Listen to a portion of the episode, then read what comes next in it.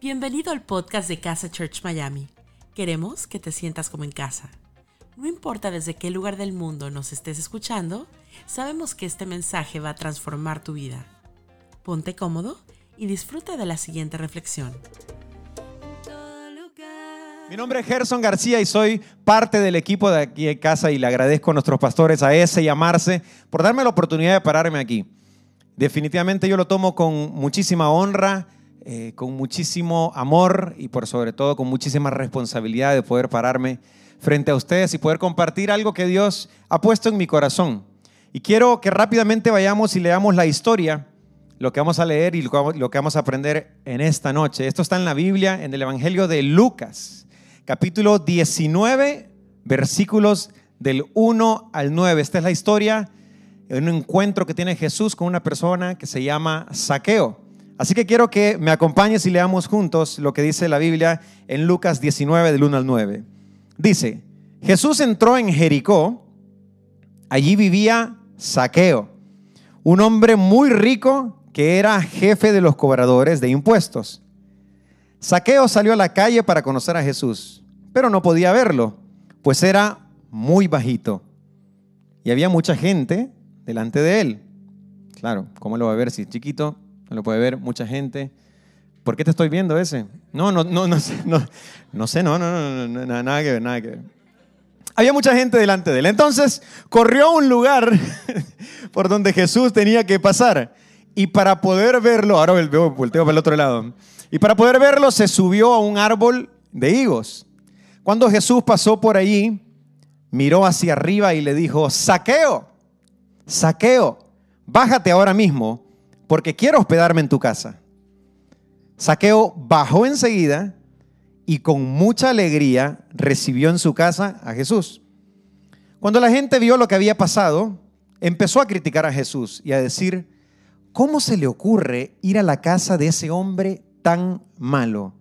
Yo con este comentario me imagino la mala fama que tenía Saqueo. Después de la comida, Saqueo se levantó y le dijo a Jesús, Señor, voy a dar a los pobres la mitad de todo lo que tengo, y si he robado a alguien, devolveré cuatro veces esa cantidad. Jesús le respondió, desde hoy tú y tu familia son salvos pues eres un verdadero descendiente de Abraham. Yo, el Hijo del Hombre, he venido para buscar y salvar a los que viven alejados de Dios. En estos versículos está documentado el encuentro entre Jesús y Saqueo. Saqueo que era un cobrador de impuestos, un ladrón, un estafador, alguien que la gente seguramente no quería. Pero Jesús lo ve, lo llama y se va a comer a su casa.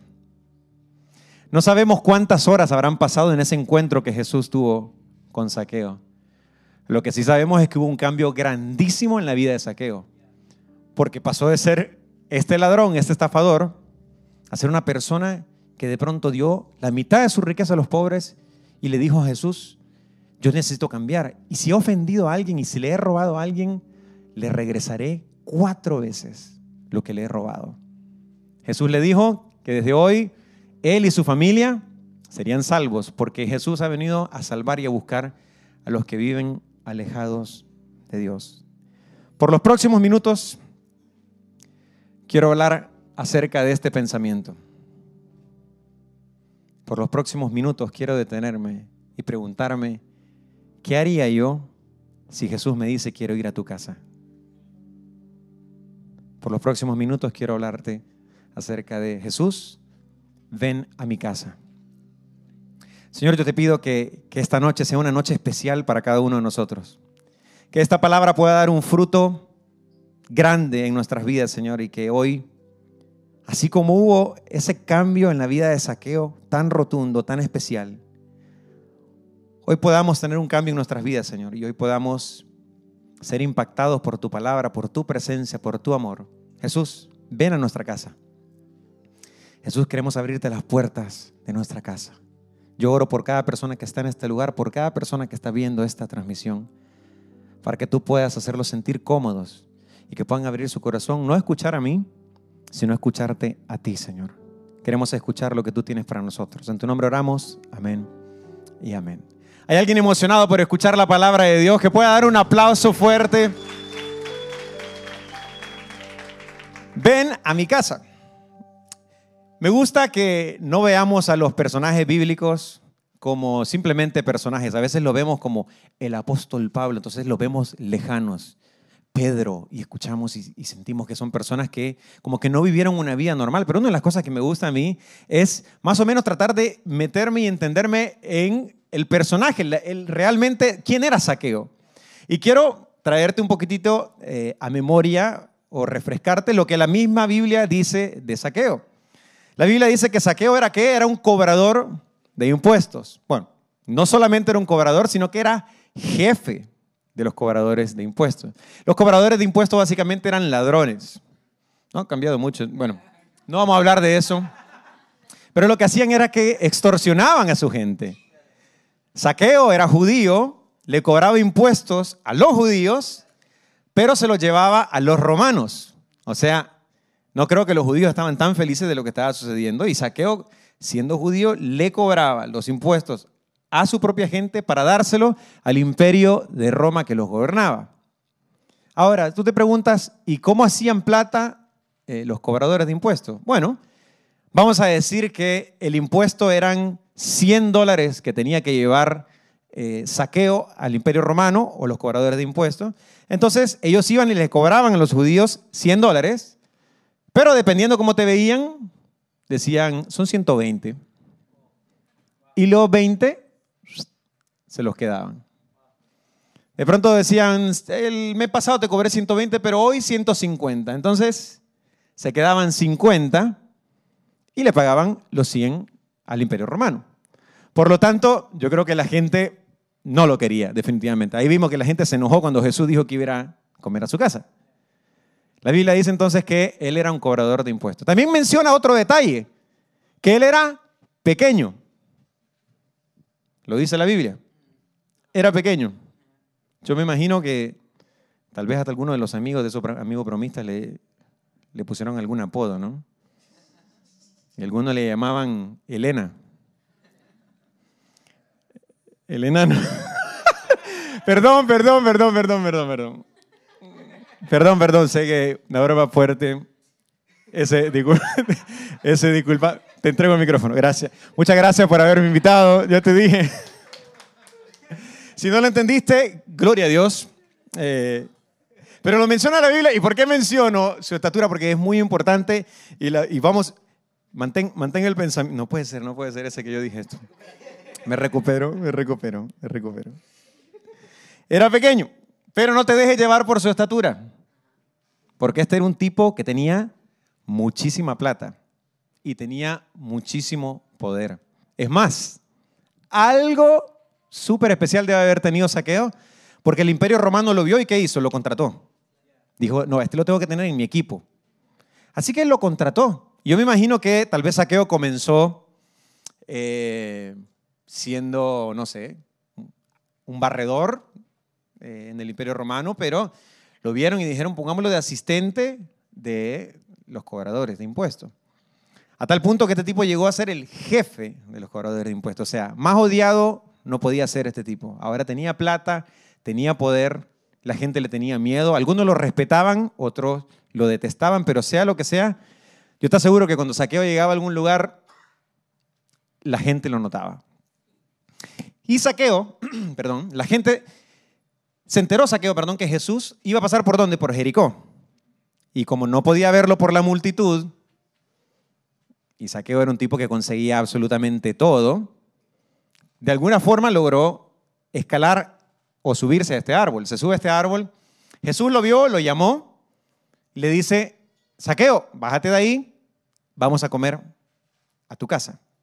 Para mí me llama muchísimo la atención porque Saqueo se bajó súper rápido y se bajó súper feliz, dice la Biblia. Y yo me pregunto,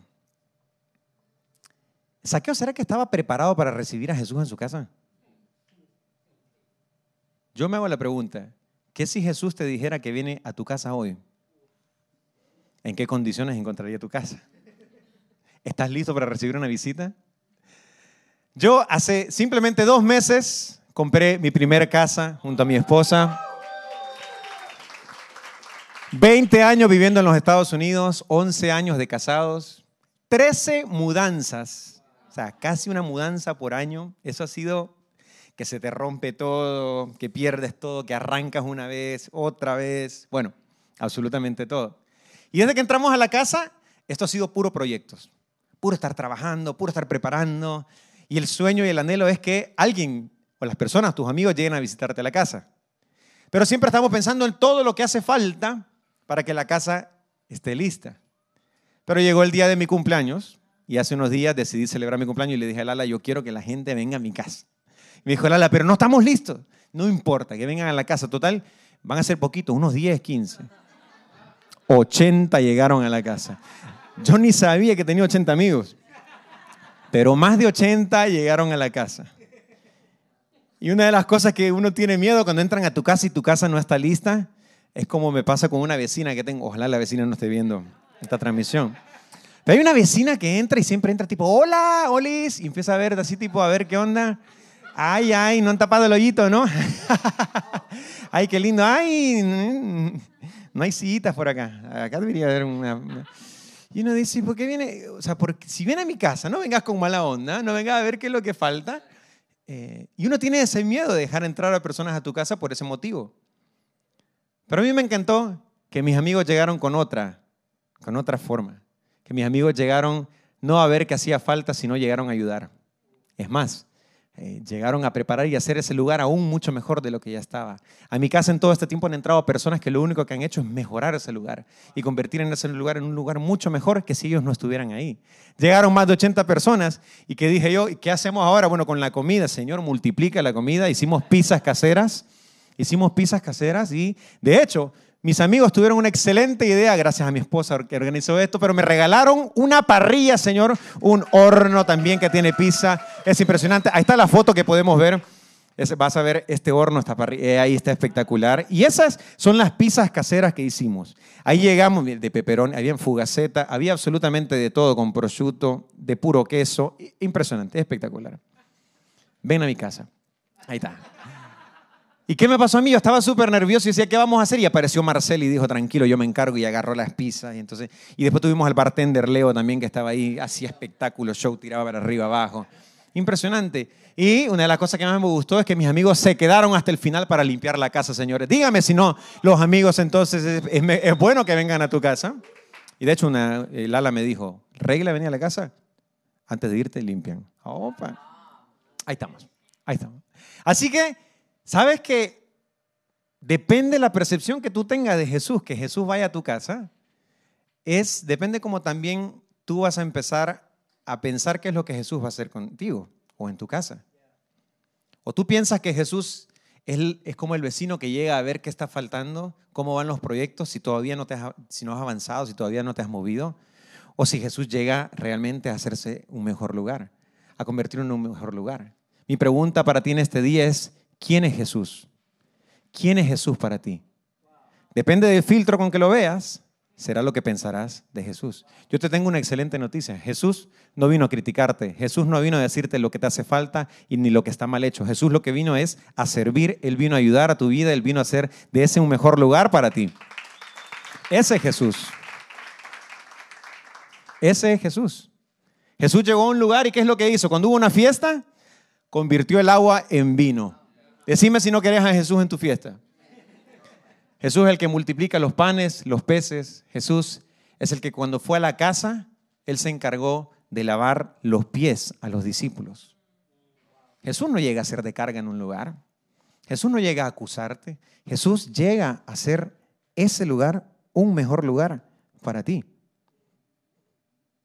Probablemente otra de las razones por las que tú y yo, no sé si reaccionaríamos igual que Saqueo, pero si Jesús te dice, voy para tu casa, y tú dices, ay, no arreglé la casa, es que probablemente no quieres que se entere cómo vives.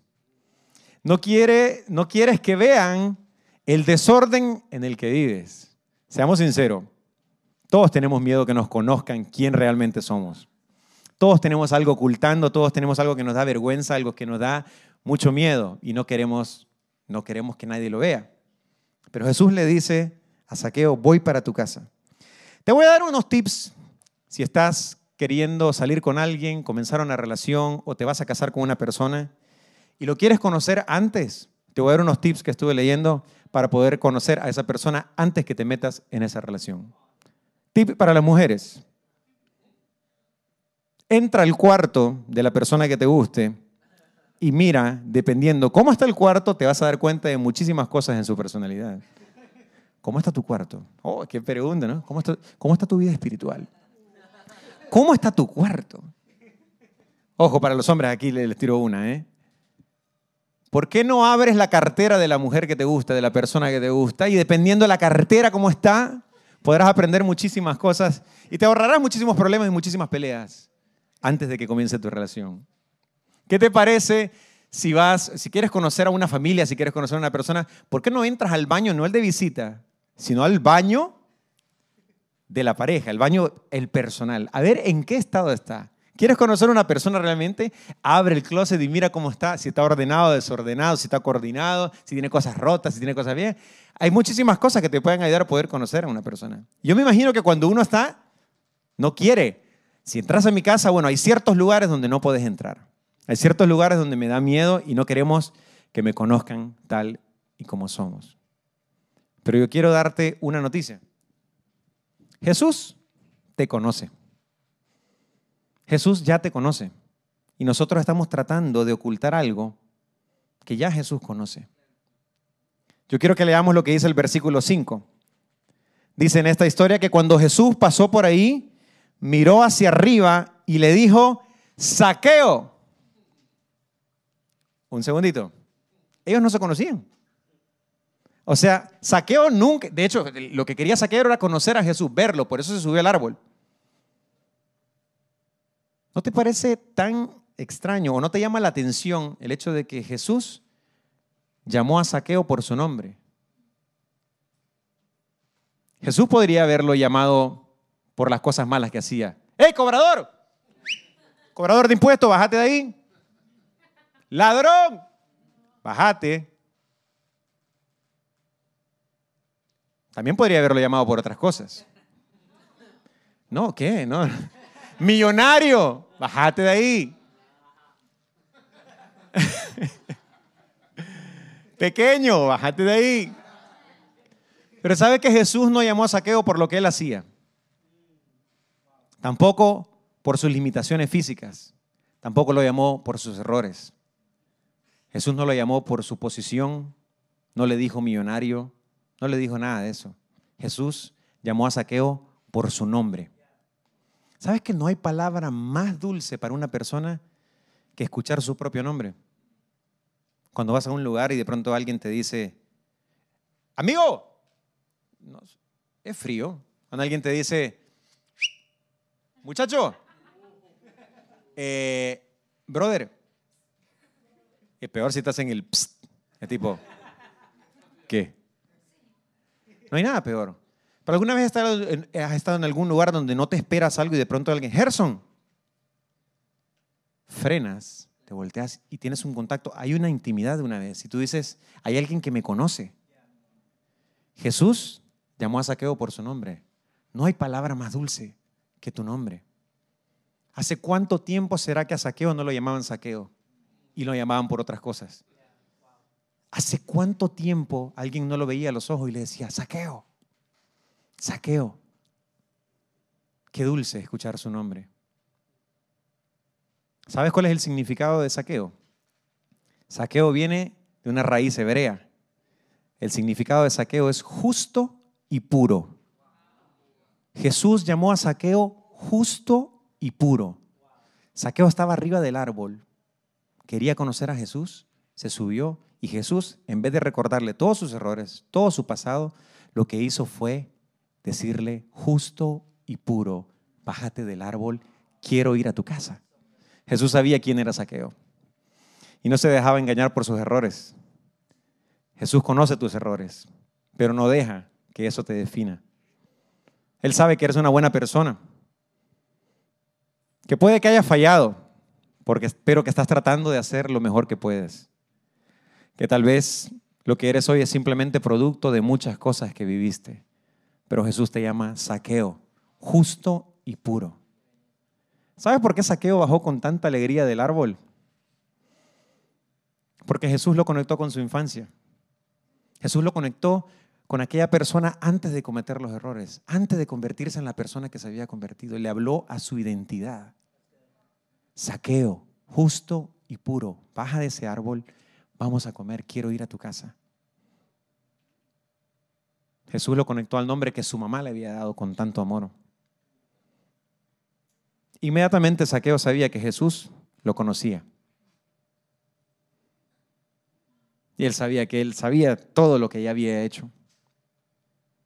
Yo no sé cuántas veces te ha pasado, pero probablemente en la vida te has ensuciado y lo que estás tratando es, no, no, no, antes de que Jesús me encuentre, antes de que Jesús venga a mi casa, quiero limpiarme, quiero trabajar en esta área, quiero eh, poder hacer esto que no quiero que nadie se dé cuenta y piensas que Jesús no te conoce, pero quiero darte una buena noticia, Jesús te conoce y aún así te está invitando. Pero yo tengo una pregunta, ¿qué estás tratando de limpiar antes de acercarte a Jesús? ¿Qué estás tratando de limpiar antes de acercarte a Jesús? ¿Tú crees que algún momento llegarás a tener una vida en la que, ok, ahora sí estoy listo para que Jesús venga y entre y ahora que me conozca de verdad? Como me dijeron a mí, siempre habrá un proyecto pendiente en tu casa. Siempre habrá algo que limpiar. ¿Qué has estado tratando de limpiar antes de acercarte a Jesús? Tal vez una y otra vez te has encontrado fallando en esa promesa que le hiciste a Jesús.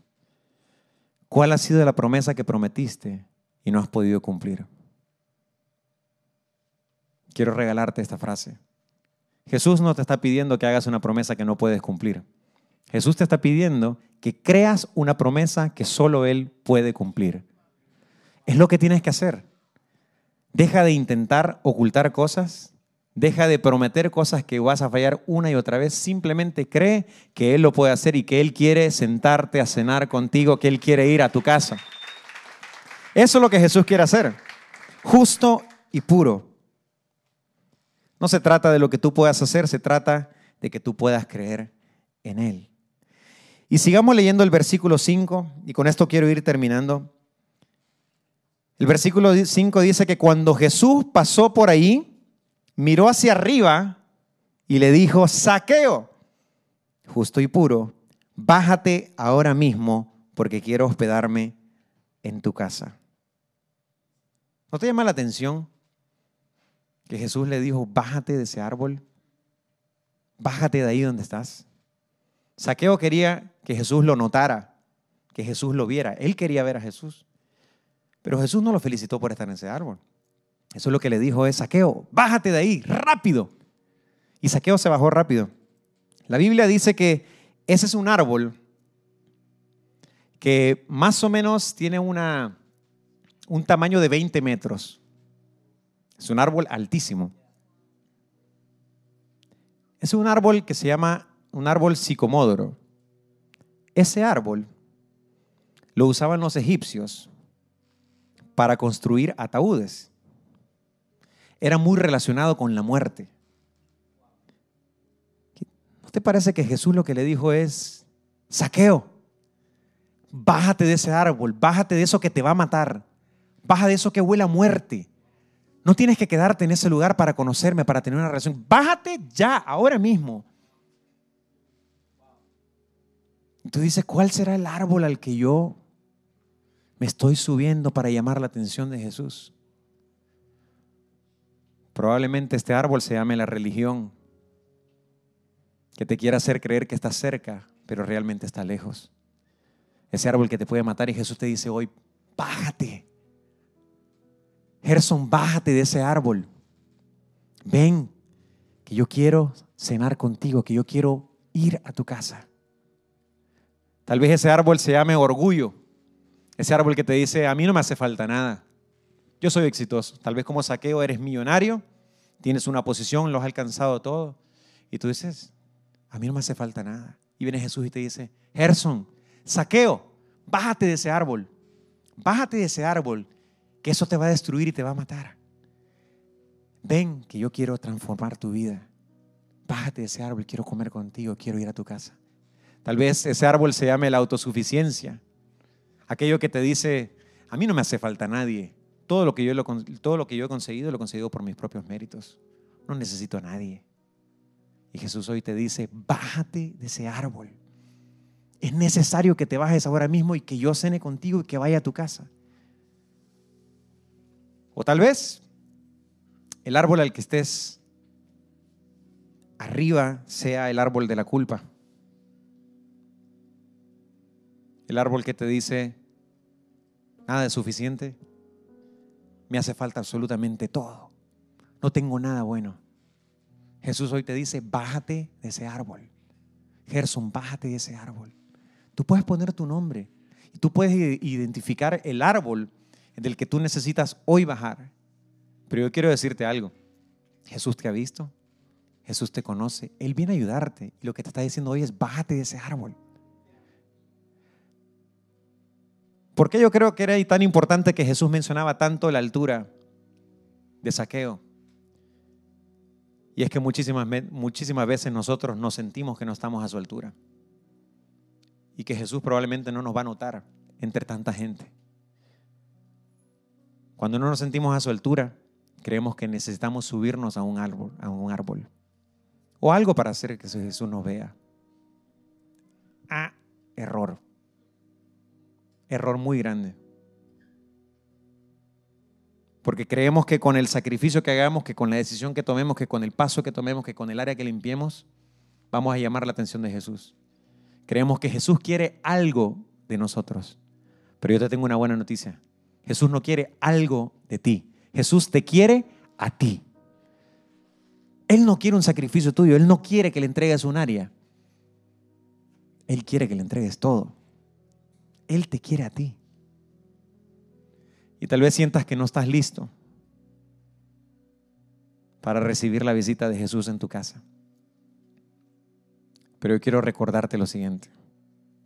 Número uno, cuando Jesús te diga que Él quiere ir a tu casa, Él es quien te ayuda. Jesús te conoce y quiere que bajes del árbol porque Él quiere vivir en tu casa. Señor, yo te pido en esta noche que tu palabra, Señor, dé un fruto en nuestras vidas grandísimo. Yo te doy gracias porque sé que hoy nos has hablado en nuestro corazón, Señor. Gracias por recordarnos quién eres y recordar que tú nos quieres a nosotros, tal y como somos. Tú nos quieres para poder tener un encuentro, una relación contigo, Señor.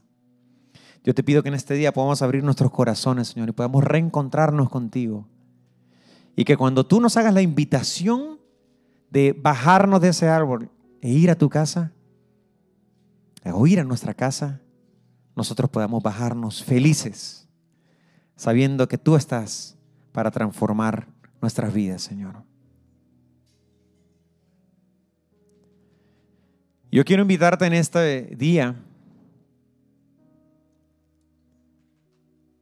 a que si nunca has abierto las puertas de tu casa a Jesús, hoy lo puedas hacer. Tal vez esta sea la primera vez que vas a abrir las puertas de tu casa. Tal vez hoy te sientes identificado con saqueo. Yo quiero decirte que hoy es el día que Jesús quiere transformar tu vida. No tengas miedo. Tu casa no está lista, la mía tampoco. Pero Jesús va a llegar a arreglarla. Jesús te va a acompañar. Él te conoce. Él sabe lo que te está matando y Él quiere salvarte de eso. Él ha venido a buscar a los que están perdidos, como tú y como yo. Tal vez nunca lo has hecho o tal vez lo has hecho, pero debido a las decisiones que has tomado, debido a cosas que han pasado en tu vida, hoy te sientes alejado y sientes que Jesús no iría a tu casa. Tal vez en algún tiempo fue, pero hoy no es más bienvenido a tu casa. También a ti, quiero decirte que hoy Jesús te dice que te bajes del árbol, que cenes con Él, que Él quiere ir a tu casa. Yo te invito a que si esta es tu oración en este día, tú lo puedas hacer sin dudar. y puedas decir con nosotros si estás acá en el, en el estudio Jesús te necesito la cuenta de tres. O si estás viendo esta transmisión, lo puedas escribir y puedes decir, Jesús te necesito. ¿Por qué nos tomamos este momento? Porque yo creo que este es el momento más crucial de tu vida. Hoy es la oportunidad donde Jesús te dice que quiere encontrarse contigo. Por eso, si este es tu caso, quiero invitarte a que digas Jesús te necesito la una. Hoy es el día de salvación. Que hoy lo digas a las dos. Esta decisión es una decisión personal. No te preguntes qué van a decir los demás. Probablemente los demás van a hablar cosas malas. Pero Jesús quiere hablar y transformar tu vida. Por eso te invito a que digas o escribas en el chat, Jesús te necesito a la una, a las dos y a las tres. Lo decimos juntos, Jesús te necesito. Jesús te necesito. Ven a mi casa. Ven a mi casa.